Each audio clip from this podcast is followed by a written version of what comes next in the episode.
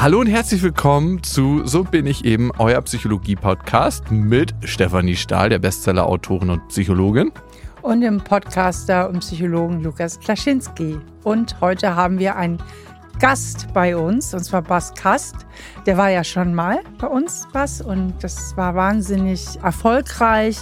Die Leute haben diesen Podcast geliebt und wir haben das Gespräch mit dir geliebt.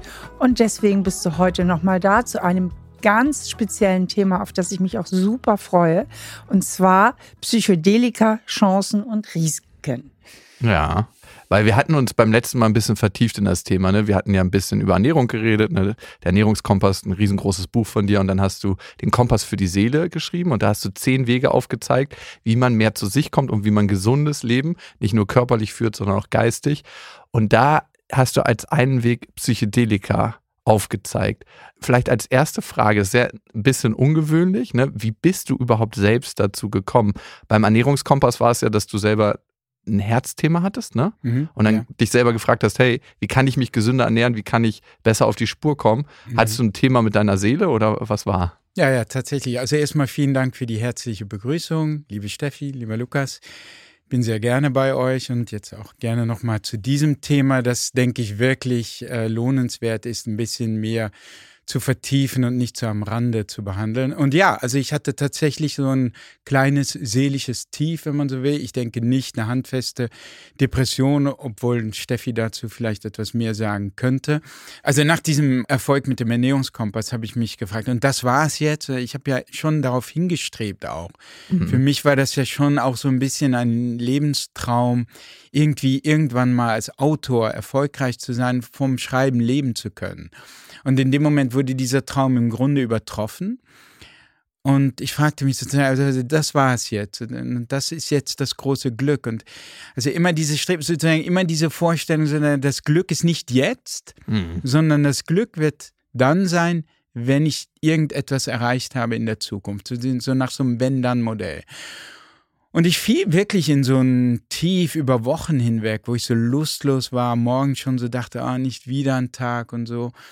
Und ich sagte irgendwann, okay, jetzt genug davon. Und ähm, habe dann angefangen, nach Strategien wirklich zu fahnden, mit denen ich sozusagen aus diesem Tief wieder herauskommen kann. Also ich habe mich natürlich auch dafür interessiert, was ist los?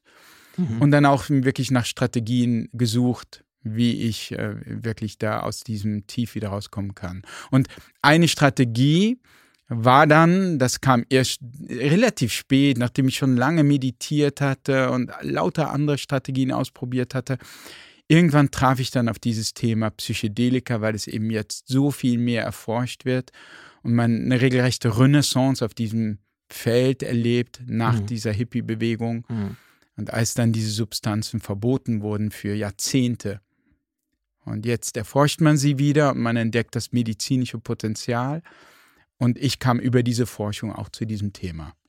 Und hast es dann angewendet? Ja, ich habe es dann auch selber ausprobiert, wie alle anderen Strategien, wie Eisbaden, wie Sauna, wie Ernährungsumstellung, Bewegung, Meditieren. All diese Strategien, die ich in meinem Kompass für die Seele beschreibe, probiere ich auch selber aus. Mhm. Meditieren und so weiter. Und dann auch eben Psychedelika. Und ich hatte natürlich schon am Anfang schon auch richtig Bammel. Ne? Also ähm, als ich da dann zum ersten Mal bei dieser Therapeutin saß und mir sie dieses kleine Schnapsgläschen da gab mit diesen Kristallen drin und das dann mit Wasser füllte. Was für eine Substanz war das? Meine erste Session war mit MDMA, also auch gemeinhin als Ecstasy bekannt, aber MDMA wird eben, oder eben Ecstasy, wird, es ist wirklich bekannt ja als Rave-Party-Droge und so, äh, tatsächlich wird es äh, seit Jahren, seit Jahrzehnten muss man sagen, erforscht, insbesondere im Bereich posttraumatische Belastungsstörung auf Deutsch. Und ähm, da wird es insbesondere erforscht und steht in der Hinsicht, es hat eine Phase 3 Studie hinter sich. Die meisten kennen das von den Impfstudien. Phase 3 heißt, dass es kurz vor der Zulassung, offiziellen Zulassung als Arzneimittel in Begleitung von posttraumatischer Belastungsstörung, in Begleitung mit MDMA wird es also eine offizielle Zulassung erfahren. Und diese Erfahrung, die du gemacht hast, dann, du hast dieses kleine Glas getrunken und genau. dann hat die Wirkung eingesetzt, wahrscheinlich so nach 45 Minuten, ne? Ja, also du trinkst, also, also ich, ich habe dieses MDMA zu mir genommen in diesem Schnapsgläschen und so die erste, es ist ein bisschen schwierig zu beschreiben, weil man verliert irgendwann das Gefühl für Zeit. Aber so die erste Wirkung setzte so ein bei mir so nach 20 Minuten und war, das ist auch von Person zu Person unterschiedlich, aber war rein körperlich. Mhm. Also war wie so ein elektrischer Strom, so ein Kribbeln, das in den, in den Fußzehen begann und dann wirklich so hoch krabbelte durch die Beine und dann so hoch bis in die Kopfhaut hoch. Wirklich ziemlich intensiv. Derart intensiv, schon angenehm aber derart intensiv, dass ich schon beunruhigt war und auch so murmelte. Man sitzt da so in so einer meditativen Position, so im Schneidersitz der Therapeutin gegenüber, die auch im Schneidersitz in meinem Fall saß. Sehr meditatives Ambiente mit Kerzenlicht und so weiter. Sehr ruhig alles, still geradezu. Und ich murmelte dann in diese Stille hinein, wow, das ist ja schon intensiv. Und sie reagierte nicht wirklich. Mhm. Sie behielt diese Stille. Und irgendwann sagte ich, glaube ich, so, so, sowas in der Art von, oh, das ist jetzt schon wirklich unheimlich. Mhm. Und dann reagierte sie und sagte sehr entspannt, also das signalisierte mir, dass es kein Grund zur Sorge war geradezu. Sie sagte relativ entspannt dann zurück oder sehr entspannt zurück, denk dran, dass die Substanz es gut mit dir meint. Mhm. Und diese Anfangssituation war also recht unheimlich und ich hatte mich mit dieser Therapeutin ja auch schon vorher getroffen und du wirst daran, wenn du das vernünftig machst, mit so einer Therapeutin triffst du dich vorher mhm. und sie beschreibt ein bisschen, was auf dich zukommt, was du dann tust in solchen Situationen und das Hauptmotto bei diesen vorbereitenden Sitzungen war immer, was auch immer passiert, wehr dich nicht dagegen. Ja, also lass dich darauf ein, geh mit, Geh sogar darauf zu, wenn du das kannst. Mhm. Akzeptiere diese Gefühle. Wenn du anfängst, sie zu bekämpfen, dann kann so etwas passieren wie ein Bad Trip. Wobei ein Bad Trip kommt bei MDMA so gut wie nicht vor. Aber auch da ist es hilfreich, mitzugehen mit dieser Erfahrung. Und das irgendwie tat ich das dann. Oder es war das MDMA, das dann irgendwie weiterhin mein Gehirn flutete. Nur irgendwann kam dieser Punkt, wo ich mich diesem Gefühl ergab. Was war das für ein Gefühl? Das war wirklich ein Gefühl, also wie gesagt, das fing mit dieser Elektrizität, die durch den Körper ging, an. Und das war dann vor allem ein Auflösen des Körpers, sozusagen, als würdest du zu einer Art Wolke werden. Du spürst deinen Körper nicht mehr wirklich. Und das ist ja auch unheimlich, wenn du das das erste Mal erlebst. Und irgendwann konnte ich mich darauf einlassen und dann wurde es echt sagenhaft. Also angenehm, euphorisierend geradezu aber auch wirklich spirituell mystisch, wirklich tiefgreifend, sogar so weitgehend, dass ich sagen würde, es gehört zu den tiefgreifendsten, spirituellsten, überwältigendsten und erinnerungswürdigsten Erfahrungen meines Lebens. Und ich sage das nicht einfach so leicht dahin. Ich bin auch nicht der Einzige, der das sagt. Die meisten Testpersonen reagieren so, wenn man in diesem Kontext ihnen sowas gibt. Und ich vergleiche es immer, und das tun auch viele andere Testpersonen, in diesem Fall mit der Geburt meines ersten Sohnes. Ich habe ja drei Söhne. Bei der ersten Geburt war ich über Stunden hinweg, äh, ging das. Das war ein bisschen eine schwierige Geburt. Ich war die ganze Zeit dabei und es war von einer überwältigenden Intensität. Das war so überwältigend, dass ich dann später, ich musste nach Hause, er hatte ein bisschen zu wenig Sauerstoff abbekommen und meine Frau und mein Kind mussten also noch im Krankenhaus bleiben. Ich wurde nach Hause geschickt und ich kam zu Hause an und ich bin in der Küche zusammengesackt und musste einfach weinen. Einfach aufgrund der Überwältigung der Emotionen. Und von dieser Kategorie war auch diese erste MDMA-Sitzung. Hast du was für dich realisiert? Weil ich habe ja auch mehrere Substanzen ausprobiert im Therapiekontext, in mhm. Selbsterfahrung, Psilocybin, Ketamin, LSD, Ayahuasca. Und ich habe immer den Eindruck gehabt, dass man was realisieren kann, was man vorher noch nicht über sich wusste oder aus einer ganz anderen Perspektive sehen konnte. Und das nicht nur mit dem Verstand, weil wir arbeiten ja auch häufig mit dem Verstand, sondern aus einer Erfahrung heraus, als ob einen das ganze Gefühl ergreift und man es das erste Mal so richtig am ganzen Körper spürt. Ja, ja, ja, so war das auch bei mir, Lukas, ja, genauso wie du das beschreibst. Also man gerät ja dann in einen, also es verschiedene Sachen, die passierten, die total magisch waren, da kann ich auch drüber reden. Aber wenn man mal zu einem therapeutischen Aspekt kommt, man gerät ja dann in einen traumartigen Zustand. Mhm. Also unter dem Einfluss von MDMA oder auch anderer Psychedelika, die ich dann später ausprobiert habe. Es ist wie so ein luzider Traum. Also du weißt, dass du träumst, du bist hellwach, du bist dabei im Grunde. Und es ist aber nicht so, dass du diesen Traum großartig steuern könntest, sondern das passiert alles automatisch. Und was dann zum Beispiel automatisch geschah, war, dass ich so eine Szene, also ich hatte ein paar, war per Zufall so ein paar Tage vorher, war meine Frau eines Abends abends nach Hause gekommen von der Arbeit und wir standen in der Küche und sie fiel mir um den Hals und küsste mich und sagte, ich habe den tollsten Ehemann der Welt. Und das war natürlich schön. Und so ist halt meine Frau. Und in dem Moment ist es aber bei mir halt leider auch so, dass ich, nachdem ich das so als natürlich schön empfunden habe, so ein innerer Kritiker, die innere Stimme sich meldet und äh, sofort so ein bisschen anfängt, die Situation skeptisch zu hinterfragen. So nach dem okay. Motto, das ist jetzt aber schon ein bisschen übertrieben oder tollster Ehemann der Welt. Ja, okay, das ist hm, übertrieben, das kann nicht so wörtlich gemeint sein. Und im Nu, wenn diese Stimme so weitergeht, irgendwann hast hat sie so weit relativiert, dass dieser ganze Liebesbeweis sozusagen zunichte gemacht wurde von deiner inneren Stimme. Das ganze Erlebnis wurde im Grunde fast äh, so negativ behandelt von dieser inneren Stimme, so kaputt geredet, wenn man so will, dass davon nicht mehr viel übrig war. So, und diese Szene erlebte ich also unter dem Einfluss von MDMA in diesem traumartigen Zustand nochmal und jetzt komplett ohne Kommentar, ohne inneren Kommentar, ohne innere Stimme, Nichts hat das zunichte gemacht. Ich sah die Welt oder diese Szene so, wie sie war. Ohne meine Interpretation, so war es mein Gefühl. Es war, wenn ich normalerweise mit so einer Art Negativbrille durch die Welt gehe, mit dieser inneren Stimme, die kommentiert und Dinge runtermacht. Es war, als hätte das MDMA mir diese graue Brille vom Kopf gerissen und ich sah die Welt rosarot. Oder vielleicht so, wie sie wirklich ist. Ja. Ich sah diesen Liebesbeweis meiner Frau, so wie er wirklich war, als echten Liebesbeweis, ohne weitere Relativierung. Und das war in der Tat auch ein Erlebnis, das war nicht einfach so, oh, ich eine Erinnerung, ich erinnere mich nochmal an diese Situation und sie ist etwas schöner. Nein, wirklich, das geht dir bis in die Knochen. Es wird dir sowas von vor Augen geführt und du spürst dieses Erlebnis mit deinem ganzen Körper. Mhm. Und plötzlich merkte ich, wow, ich sehe mein ganzes Leben, ich sehe mein ganzes Leben lang, habe ich die Welt durch diese Brille hindurch gesehen.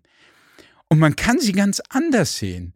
Man muss sie nicht so negativ sehen. Man braucht diese innere Stimme nicht. Vielleicht hast du dein ganzes Leben falsch gesehen, falsch interpretiert durch diese negative Brille. Und du hättest sie auch ganz anders sehen können, so wie du die Szene mit deiner Frau jetzt anders siehst. Also das klingt so toll, was du da erzählst. Und dann frage ich mich doch wirklich auch, und das meine ich jetzt ernst, das meine ich jetzt nicht komisch oder so, wozu brauchen wir denn, wenn es sowas gibt, so Bücher wie Das Kind in dir oder diese ganzen Ansätze und Podcasts, wenn man einfach mal so eine Sitzung macht und wird diese alten Programme los?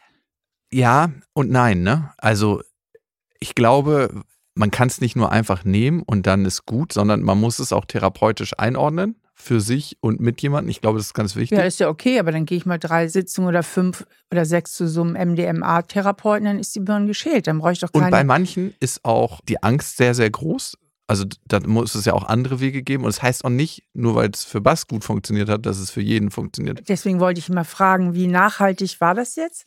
Ja, also ja, was du ansprichst, ist natürlich unheimlich wichtig, Steffi. Und es gibt so ein paar Sachen, die man dazu sagen müsste. Also äh, ich wollte noch kurz diesen Faden aufgreifen, dass also unter diesem Einfluss von MDMA, also ich hatte diese Szene erlebt, jetzt das sogar noch weiterging und man muss sich mal vorstellen, dass nichts davon von mir gesteuert wurde.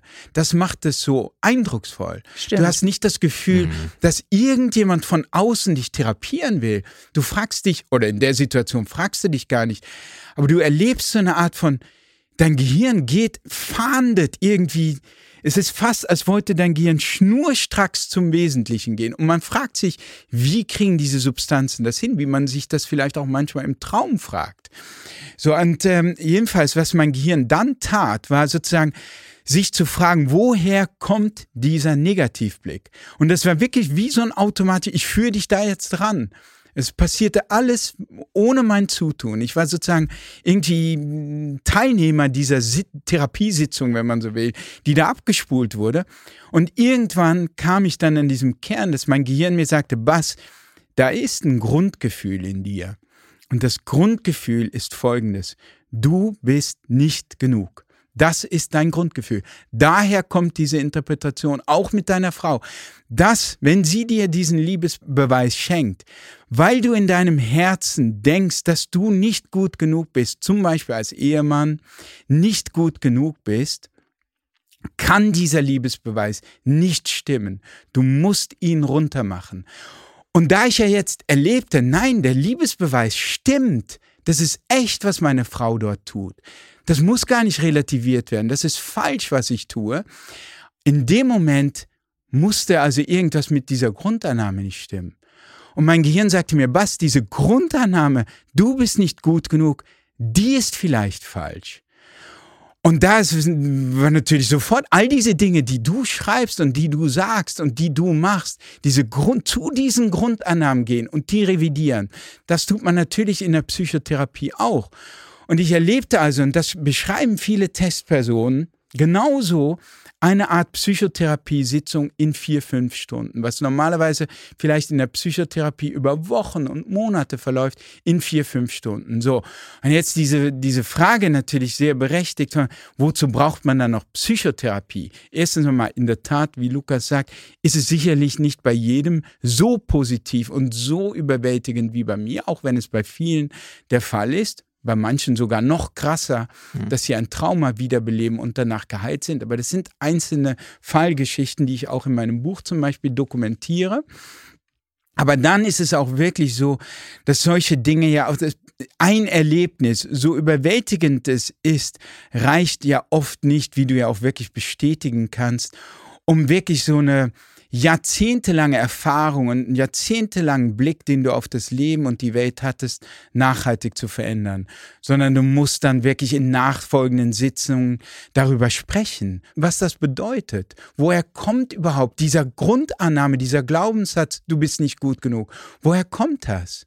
Aber es bestätigt so ein bisschen oder untermauert das, was ich schon seit langem denke, oder vermute, dass die Psychotherapie so eine Art Übergangswissenschaft ist und wir irgendwann in der Lage sind, sozusagen viel unmittelbarer in das Gehirn einzugreifen und die Schwachstellen, ich sag's jetzt mal flapsig, direkt zu verlöten. Ja. Ja, da bin ich mir sozusagen nicht so sicher, ob uns das jemals gelingen wird. Also auch, muss auch sagen, viele Leute in der Psychedelika-Community begrüßen schon auch wirklich diese begleitende Psychotherapie. Ja. Also nur um mal ein Beispiel auch zu bringen aus der sozusagen, wo man die Hirnforschung und Psychotherapie schon durchaus als komplementär betrachten kann und nicht entweder oder, ist ein Wirkmechanismus, der offenbar eine große Rolle auch spielt bei den Psychedelika, seien es nun MDMA, ist gar kein klassisches Psychedelikum, aber eben auch Psilocybin zum Beispiel und andere,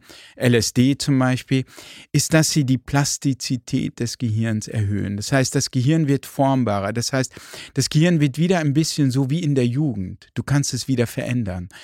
Und damit ist natürlich auch klar, dass wenn du so eine psychedelische Sitzung hattest, dass jetzt natürlich eine Psychotherapie sehr viel besser wirken kann. Also erstens mal hast du dich geöffnet in dieser eigentlichen Sitzung und vielleicht sind da Sachen hochgekommen wie bei mir, wie du bist nicht gut genug. So, und jetzt kannst du natürlich anfangen mit einem guten Psychotherapeuten und einer guten Psychotherapeutin, dich zum Beispiel zu fragen, woher kommt dieses Gefühl, du bist nicht gut genug?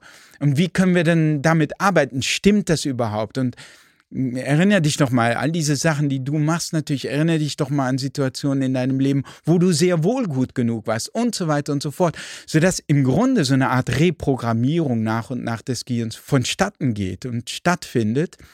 Aber ich glaube, das sind Prozesse, die wirklich Zeit brauchen. Und viele in der Psychedelika-Community, die betonen das auch, wie wichtig sozusagen diese Integrationsarbeit, die, wie, wie man sie nennt, dann tatsächlich ist. Sag mal, und was ist aus deinen Depressionen geworden? Ja, also äh, ich hoffe, ihr merkt auch, ich meine, ich glaube, du würdest sofort merken, dass hier kein depressiver Patient vor dir sitzt. Das stimmt, aber hat es sich durch die Sitzung tatsächlich so richtig ein Reset gegeben, auch was die, die depressiven Verstimmungen, unter denen du gelitten hast, betroffen hat? Ja, Denn also, deswegen bist du ja hingegangen eigentlich. Da, natürlich. Und äh, ich würde sagen, die Psyche, also ich habe, wie gesagt, ja schon damals schon viele Strategien ausprobiert. Ich hatte schon monatelang zum Beispiel auch meditiert mit diesem Ziel, auch mich selbst besser zu verstehen, meine Gefühle mehr anzunehmen, all diese Dinge. Und ich würde sagen, dass der Moment der Psychedelika für mich der große Punkt war, wo ich sagen kann, hier hat echt bei mir die, der Heilungsprozess erst so richtig angefangen. Und mit MDMA, das war eine große Einsicht, aber ich würde sagen, dieses depressive Gefühl war damit schon noch nicht weg. Das war schon auch etwas, was bei mir reinsacken musste. Und ich musste mir, und tue das im Grunde bis heute, auch immer wieder so das vor Augen rufen, wenn diese innere Stimme, die ist ja nicht plötzlich verschwunden dann. Auch wenn man mal so eine Relativierung erfahren hat, und das ist ja auch unheimlich wichtig. Aber ich hab, musste mich natürlich im Alltag immer wieder auch daran erinnern, wenn sich diese Stimme wieder meldete. So, und da, dann hatte ich ja die erste Erfahrung mit MDMA gemacht und das ist eine sehr sicheres Psychedelikum, zumindest was die Psyche betrifft. Also körperlich ist es nämlich nicht ohne. Also es ist, ja, hart gesagt, schon relativ schnell tödlich sogar bei einer Überdosis. Also wenn du ungefähr 16 Mal diese übliche Dosis von 125 Milligramm MDMA, die man gibt, nimmt, also zwei Gramm MDMA sind mit 50-prozentiger Wahrscheinlichkeit tödlich. Also MDMA ist nicht mit zu spaßen. Also du solltest das in einem kontrollierten Umfeld tun und diese Dosis ist wirklich extrem wichtig. Da habe ich noch mal eine ganz wichtige Frage. Also ich glaube, ganz, ganz viele Zuhörer und Zuhörer sagen, jetzt muss ich haben, muss ich haben, muss ich haben. Ich gehöre dazu wie viel Zugang haben wir hier überhaupt in Deutschland? Wie viele Praxen gibt es denn, wo man sowas machen kann? Warst du überhaupt in Deutschland? Du bist ja Holländer, da sind ja. sehr viel aufgeschlossener. Oder warst du in Holland? Ja, was MDMA betrifft, habe ich das in Deutschland gemacht und das ist illegal, um das klar zu sagen. Also für den Konsumenten wird es weiter nicht strafrechtlich verfolgt. Aber für die Therapeutin, die mir das gegeben hat, ist das illegal. Sie darf das eigentlich nicht tun. MDMA ist verboten. Das ist anders bei Psilocybin, das legal in Holland legal aber ähm, irgendwie ist das doch jetzt gemein. Jetzt schwärmst du davon und jetzt ist es ja, illegal ist gemein, und wir, ja. wir, kriegen das Zeug. Ja, das, das tut mir auch wirklich sehr leid. Und ich, es ist furchtbar rückständig. Aber du sagtest, es wäre schon in der dritten Phase genau. der ja, Zulassung. Ich, ja, richtig. Dann hoffe ich nicht nur für posttraumatisch, sondern überhaupt eben auch. Du bist ja auch wegen Depressionen und so dahin gegangen. Und ja, also Du hast natürlich recht, Steffi. Ich finde das auch sehr bedauernswert. Das finden auch viele Forscher natürlich. Die sagen das auch, die teilweise auch Patienten in die ihren Tests mit Psilocybin behandeln, die enormen Erfolge ja. in, in, diesem Fall wirklich spezifisch bei Depressionen sehen. Also wir reden hier über Psilocybin, die das wahrscheinlich dann als nächstes zugelassen wird bei der Behandlung von Depressionen und die das natürlich tragisch finden und bitter, fast wie ein gemeiner Scherz, dass du diese Patienten behandelst in den Tests, enorme Erfolge siehst. Ja. Und dann nicht nochmal geben darfst. Ich du merkst, diese empörend. Patienten werden, ja, das ist empörend.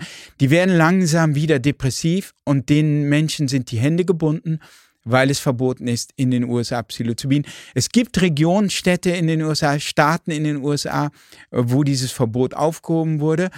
Und ähm, in Holland ist Psilocybin legal als sogenannte Trüffel.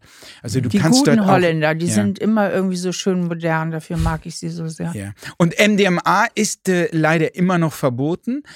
Aber im, da ist die Chance groß, dass es zugelassen wird in den USA erstmal als äh, Medikament äh, bei PTSD und ja, dann wird das wahrscheinlich auch nach Deutschland kommen, aber das kann noch Jahre dauern. Oh Gott. Ja.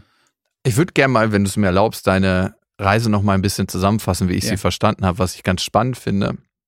Du hattest diesen Riesenerfolg, größer als erwartet, ne? Mit dem Ernährungskompass. Ich meine, dein alter Verlag hatte dich abgelehnt, hat gesagt, sie können dieses Buch schreiben, aber nicht bei uns veröffentlichen. Wir können es nicht verkaufen. Und dann hast du da Millionen Dinger von verkauft, ne? Und konntest auf einmal davon leben und es war ein riesengroßes Ding. Aber das Gefühl hat sich nicht eingestellt, was du eigentlich erwartet hast. Du bist ja die ganze Zeit eigentlich nur ein Gefühl nachgejagt und das hat dich auch angetrieben.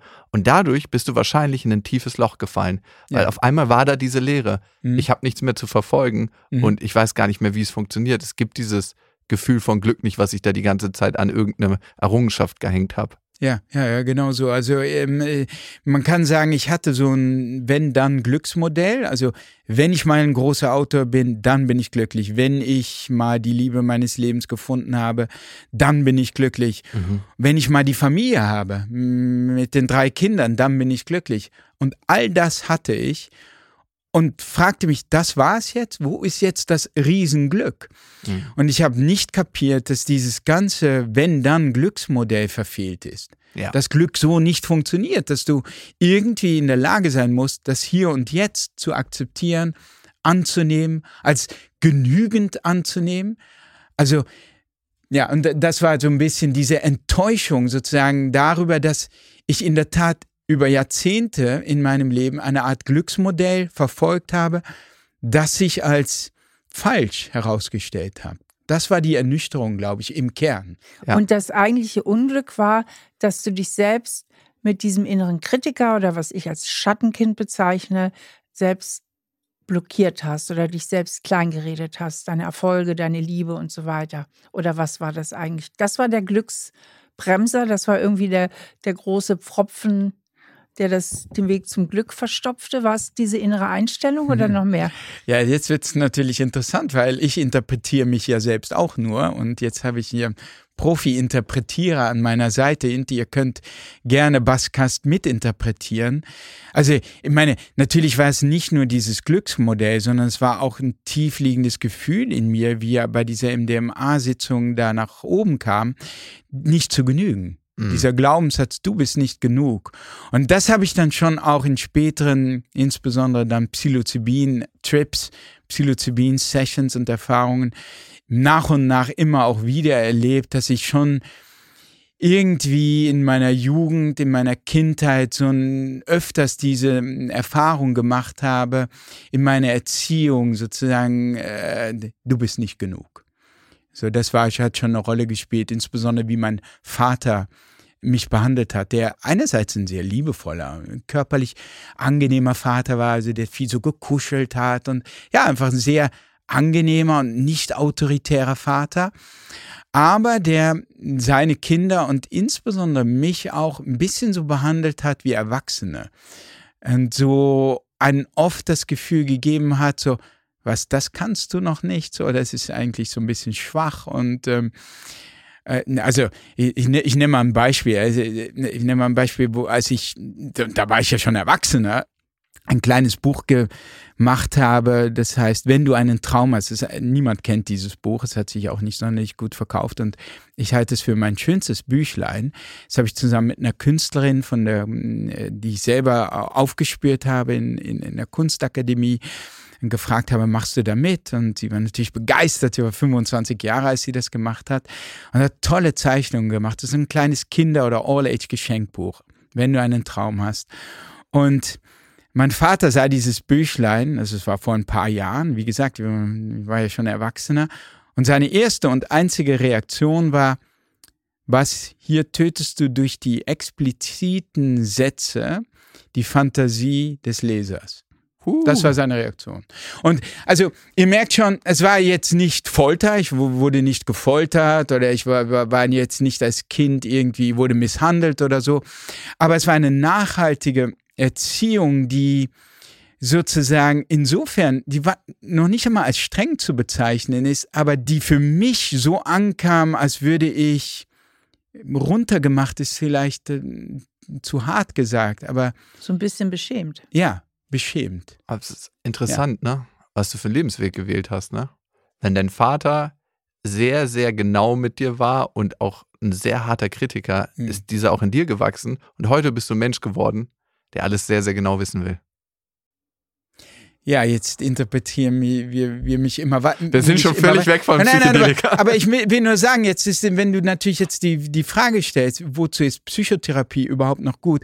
All diese Fragen werden natürlich nicht unbedingt in Trips beantwortet und sind vielleicht doch interessant in sozusagen späteren, muss gar nicht eine Psychotherapie sein, aber man kann ja auch selber in, in Gesprächen mit Freunden über sich selbst nachdenken, warum man tickt, wie man tickt.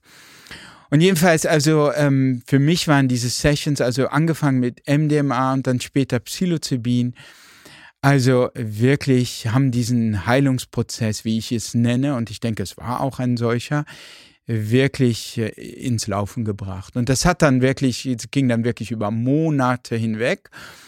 Und ich fühle mich so viel besser heute, so viel freier irgendwie, so viel akzeptierender auch, was diese Kritik meines Vaters betrifft. Sozusagen, ich kann das einfach sehen und so war das und ja, das war nicht angenehm und so weiter, aber ich kann damit, glaube ich, jetzt sehr viel offener und normal umgehen und äh, ja, es ist, äh, es hat, ich, ich fühle mich innerlich frei irgendwie. Kannst du uns noch ein bisschen über die Wirkweisen der anderen erwähnten Stoffe aufklären? Also Psilocybin, Ja. das ist nochmal, was ist das eigentlich nochmal? Magic Mushrooms könnte man sagen, das ist der Ah, Stoff, ja, wenn stimmt, Pilzen. Hm? Ja, genau. Genau. Ich hatte mal vor Ewigkeit einen Ex-Freund, der ist mal Pilze sammeln gegangen. Ne? Okay, aber hat da keine Pfanne draus Und da gemacht. kann man auch, äh, wenn man die so selbst dosiert, da kannst du auch auf dem Trip hängen bleiben, ne? Also klar gibt es sogenannte Bad Trips, aber Psilocybin ist die Substanz, die du eigentlich sehr schwer tödlich überdosieren kannst, aber es gibt trotzdem Gefahren bei Psilocybin, muss man sagen. Also man sagt so umgerechnet, man muss 27 Kilo Magic Mushrooms essen, damit die Substanz tödlich ist. Und das ist eine ganze Menge. Das sind einige Pilzpfannen. Aber trotzdem, Niemand tut das, Lukas. Also es ist schön, dass du auf diese, also Nee, du, ich aber meine eher, grundsätzlich, dass, ich meinte eigentlich eher damit, dass man, wenn man das falsch anwendet oder zu viel oder irgendwie ein bisschen auch schräg drauf kommt. ja, klar. ja, das, Das ist meine eher ich die damit, Gefahr. das meine genau, ich damit. Genau. dass du aus dem Fenster, also es gibt Leute, die sind aus dem Fenster gesprungen. Ja, okay, und schön, dass du das erwähnst, weil sehr, also, sehr wenige, aber ja, okay.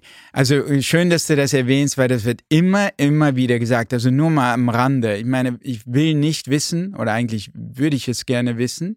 Ich hätte gern die Zahl, weswegen Leute, weil sie besoffen sind, aus dem 30.000 30.000 sterben jedes Jahr an Alkohol. Ja, und einige werden auch aus dem Fenster fallen. So, und dieses mit dem LSD, was du beschreibst, jemand aus dem Fenster gefallen, das ist in der Tat passiert bei LSD, ist ein sehr berühmter Fall.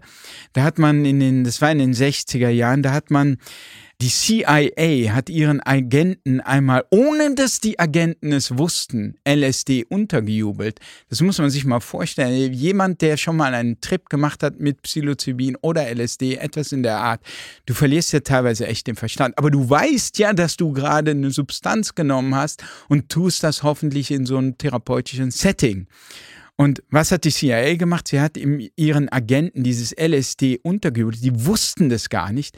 Und ja, einer ist dann durchgedreht und wusste nicht, was mit ihm passiert und ist tatsächlich aus dem Fenster gestürzt. Und dieser Fall wurde natürlich dann durch die Presse, das war natürlich unheimlich spektakulär. Und das hat mit dazu beigetragen, dann, dass LSD irgendwann verboten wurde. Mhm. Aber also, um das mal in Relation zu setzen mit dem Alkohol, das passiert ähm, relativ selten in diesem Fall. Aber ja, natürlich, wenn Leute rausgehen auf die Straße und dann in den Verkehr gehen oder so, das ist natürlich unter dem Einfluss von Psilocybin oder LSD extrem gefährlich. Das solltest du nicht tun.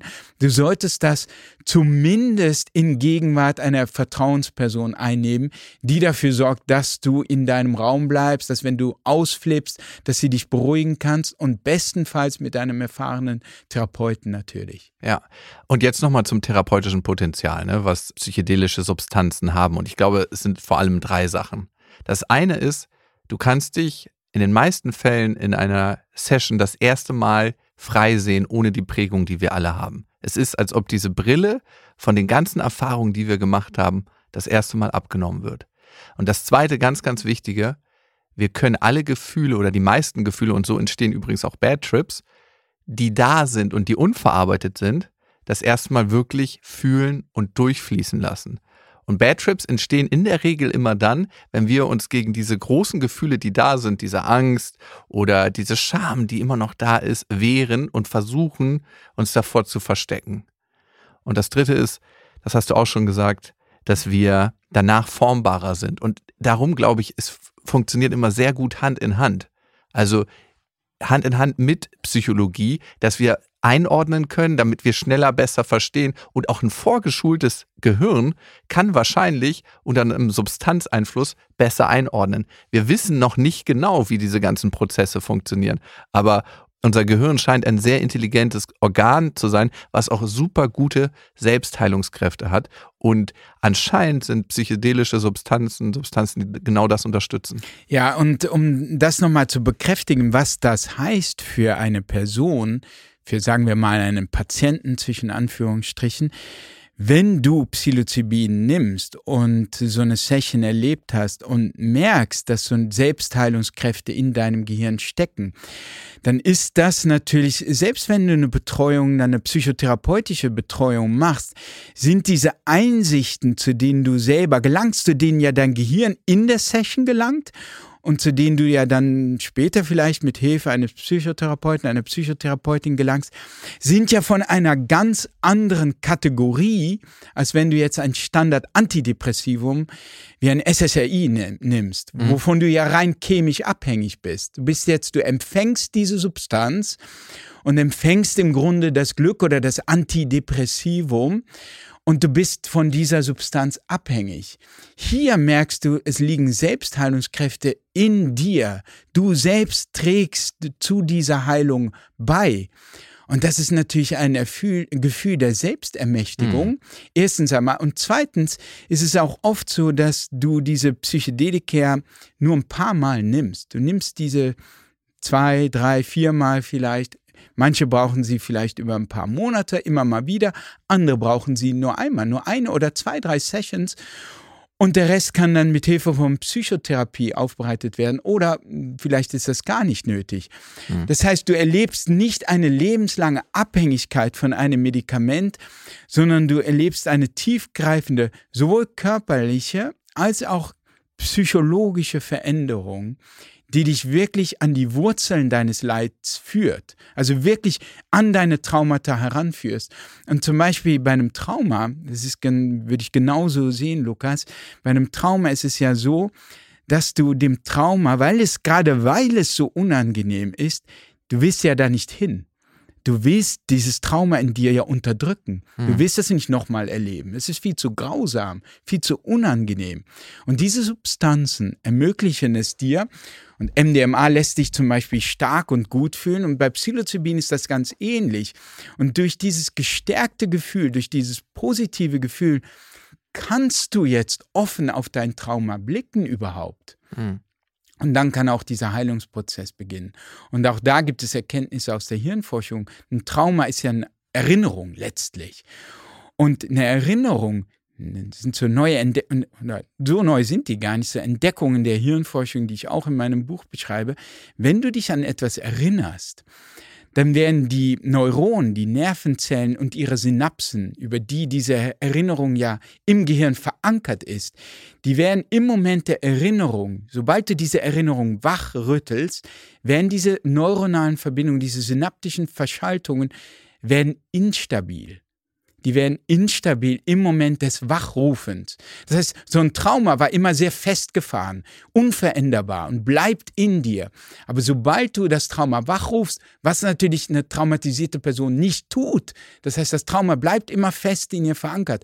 Aber sobald du das mit Hilfe dieser Substanzen kannst, dann wird dieses Trauma instabil und kann auf einer neuronalen Ebene verändert werden. Die Synapsen können regelrecht schwächer werden. Das weiß man jetzt aus der Hirnforschung. Man nennt dieses Phänomen Rekonsolidierung. Und das machen eben diese Substanzen so magisch, sage ich, dass sie es dir erlauben, wirklich zu dem Trauma hinzugehen und es sozusagen zu fühlen zum ersten Mal wieder, ohne retraumatisiert zu werden. Nein, umgekehrt, das Trauma wird dann geschwächt. Gib uns noch mal ganz kurz einen Überblick, hieß Psilocybin, das war besonders gut bei Depressionen. Ja.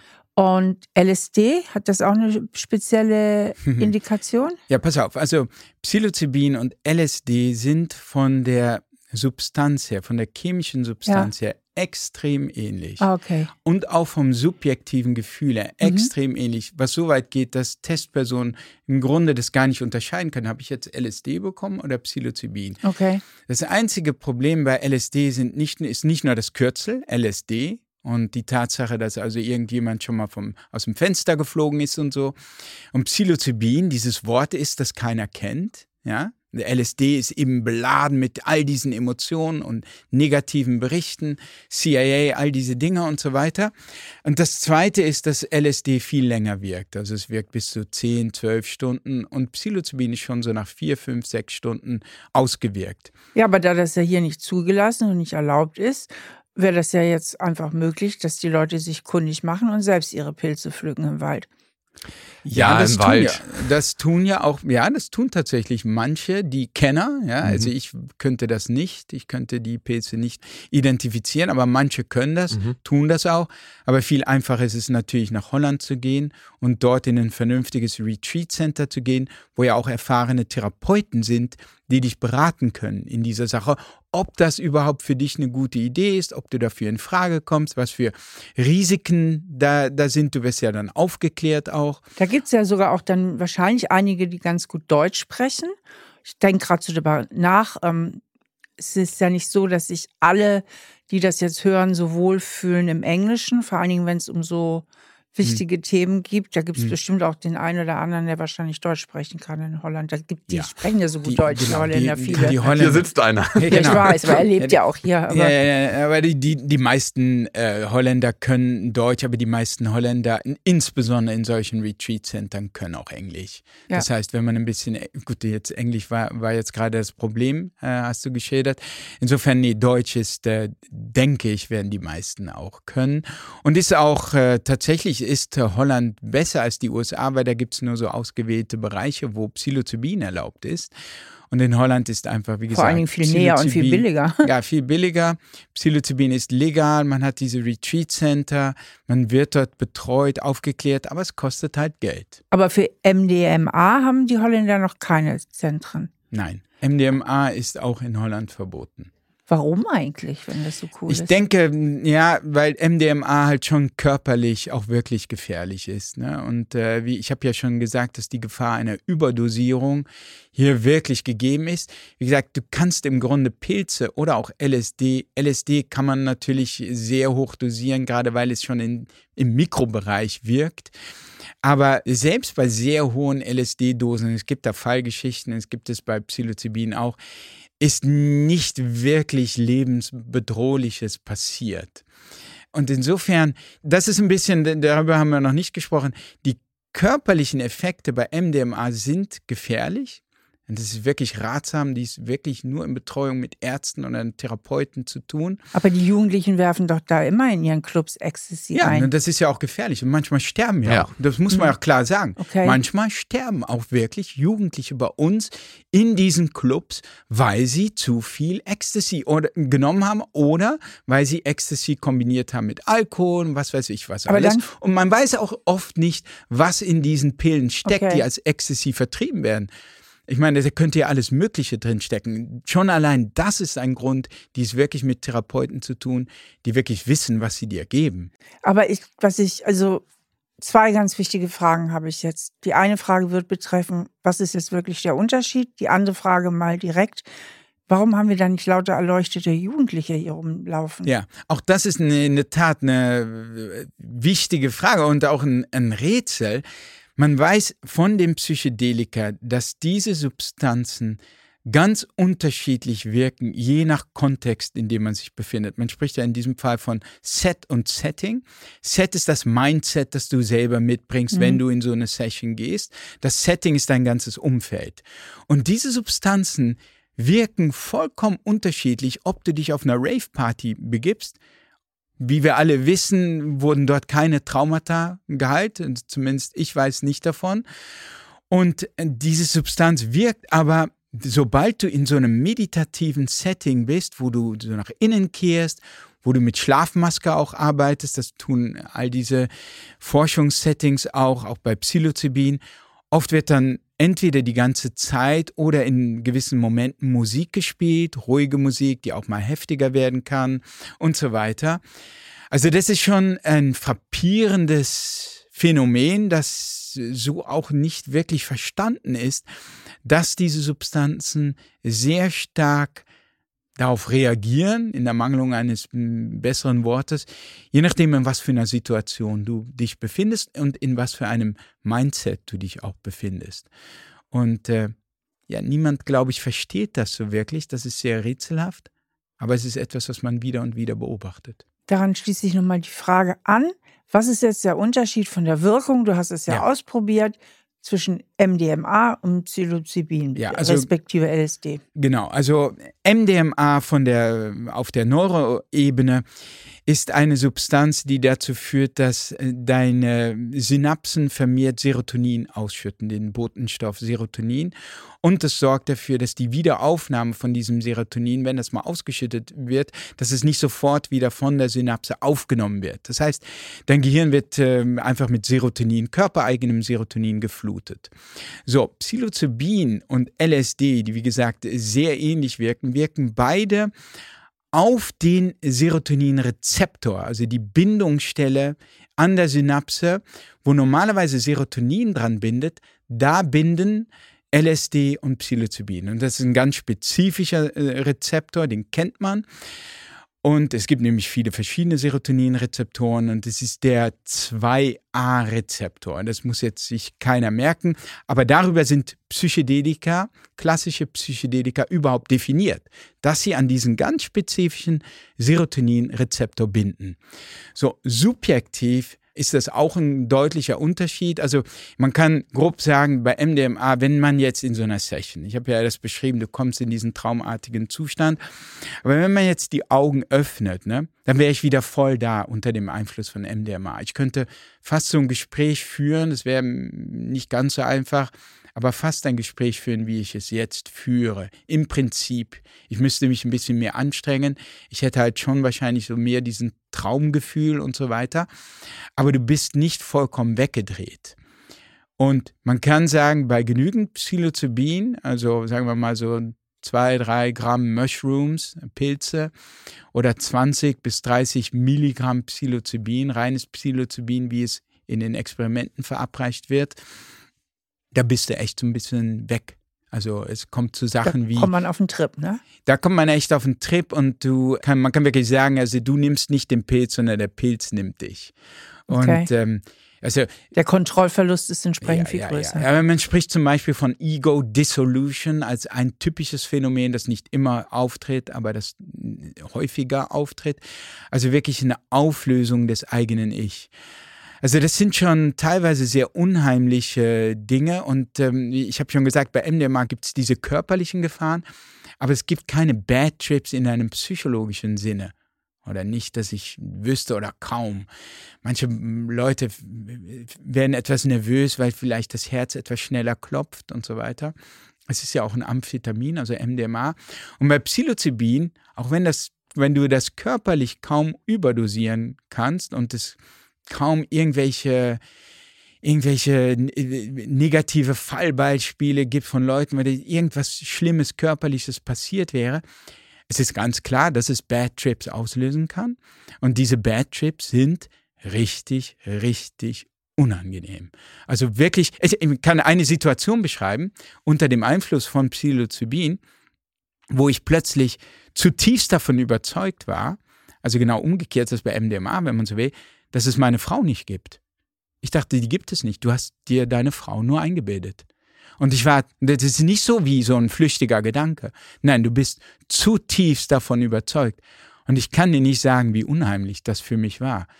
Weil in dem Moment sozusagen, wenn meine Frau nicht existiert, dann war für mich jetzt in dem Moment nichts mehr sicher. Und du konntest aber nicht in dem Moment reflektieren, ich bin auf einem Trip, nee. ich könnte gerade auf einem Bad Trip sein. Nee. Das, das ist, das Ach, ist da ist man sehr identifiziert. Da ist man ultra identifiziert. Ja. Ja. Krasse ja, Scheiße. Ja ja. ja, ja. Und was hast du Cooles erlebt so auf Psilocybin?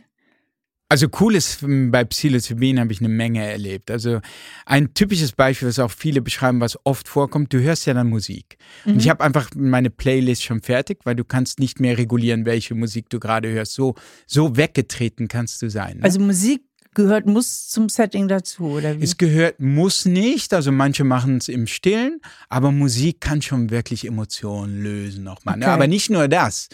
Also normalerweise, wenn du Musik hörst, ja, dann ist es ja so, dass du eben Musik hörst, dass du merkst, okay, ich bin der Zuhörer, da ist die Musik, der mhm. Musiker mhm. spielt für mich. Ich höre, ich Bass, ich Steffi, höre die Musik. Ja, also Subjekt und Objekt. Es gibt Momente bei Psilocybin-Trips, wo du mit der Musik verschmilzt, wo du eins wirst mit der Musik. Und das ist unglaublich. Es gibt kein Ich mehr, das die Musik hört. Du bist die Musik. Du bist die Geige. Du bist die Melodie. Und du merkst, dass Musik eine Sprache ist der Emotionen, die du vorher nicht verstanden hast. Du merkst, dass Musiker dir in dieser Sprache eine Geschichte erzählen wollen, die du so vorher nicht verstanden hast.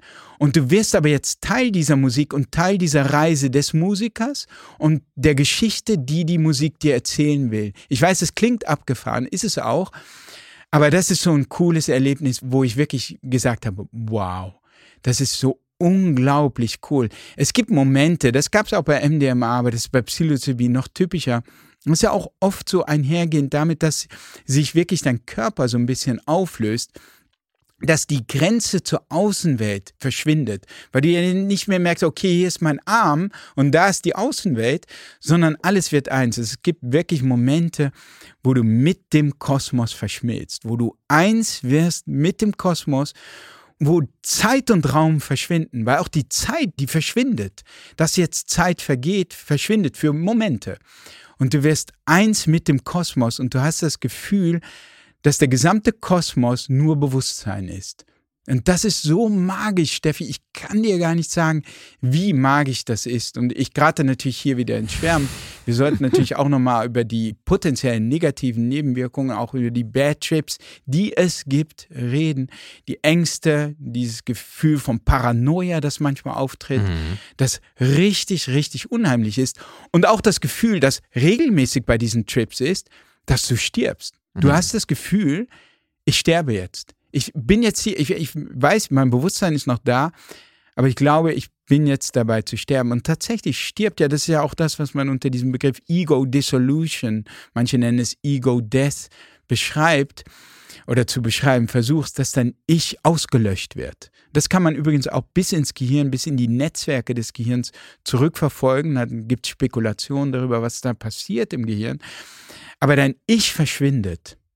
Und was bleibt dann übrig? Zum Beispiel Botschaften, Weisheiten, zum Beispiel Liebe ist das, worauf es im Leben ankommt. Solche Weisheiten, die dir dann zugespielt werden. Und was das magisch ist, diese Weisheiten, da ja dein Ich verschwunden ist, diese Weisheiten scheinen nicht von dir zu kommen, dein Ich ist ja weg.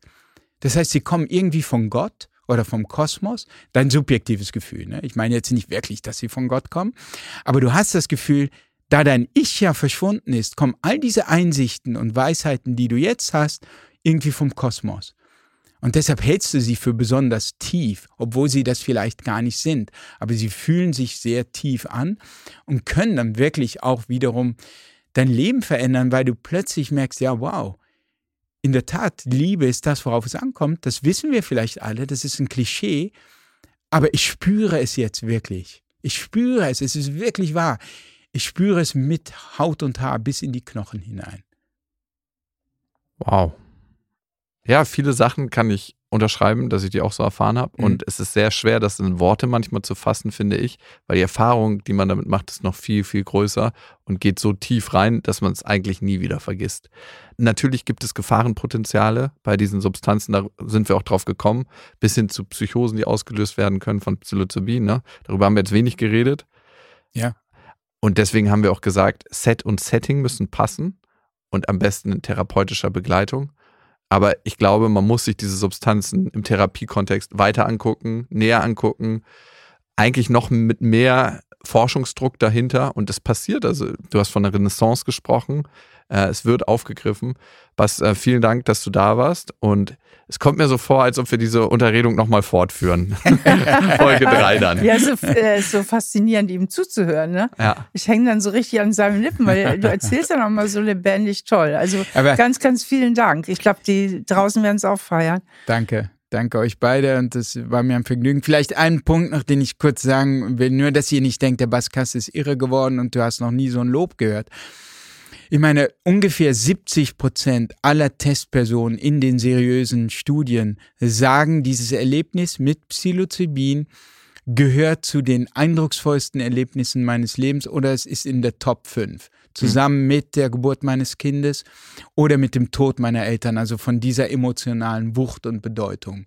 Also es ist nicht nur ich, sondern das sind 70 Prozent der Testpersonen, die das als so eindrucksvoll empfinden und erleben. Ja, unbedingt. Ja. Vielen Dank. Ja, gerne. Das ist ein Podcast von RTL Plus, produziert von Auf die Ohren. Schnitt Jonathan Raue, Recherche Antonia Bose, redaktionelle Leitung Sophie Ida Hischenhuber.